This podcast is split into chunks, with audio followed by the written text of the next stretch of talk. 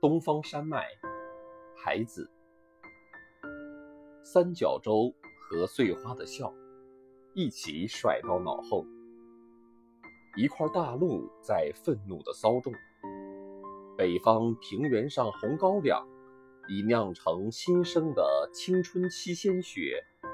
养育火红的山岗成群，像浪。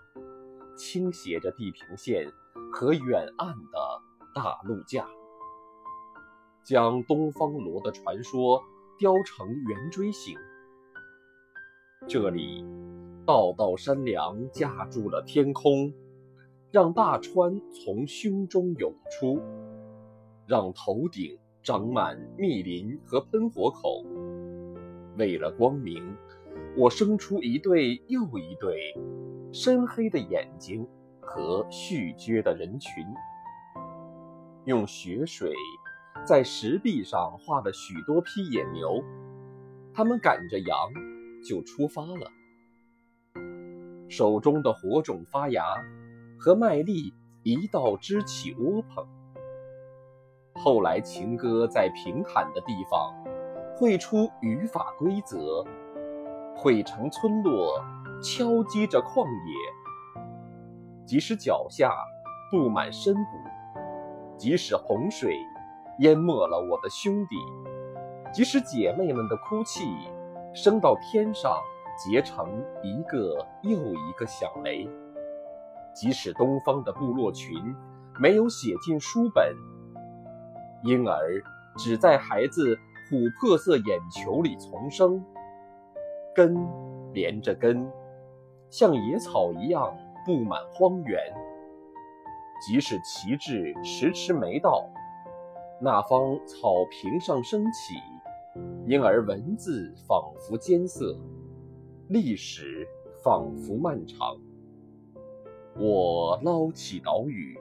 和星星般隐逸的情感，我亲吻每一座坟头，让它们吐出桑叶。在所有的河岸上排成行，划分着大江流向，划分着领土。我把最东方留给一片高原，留给龙族人，让他们开始治水，让他们射下多余的太阳，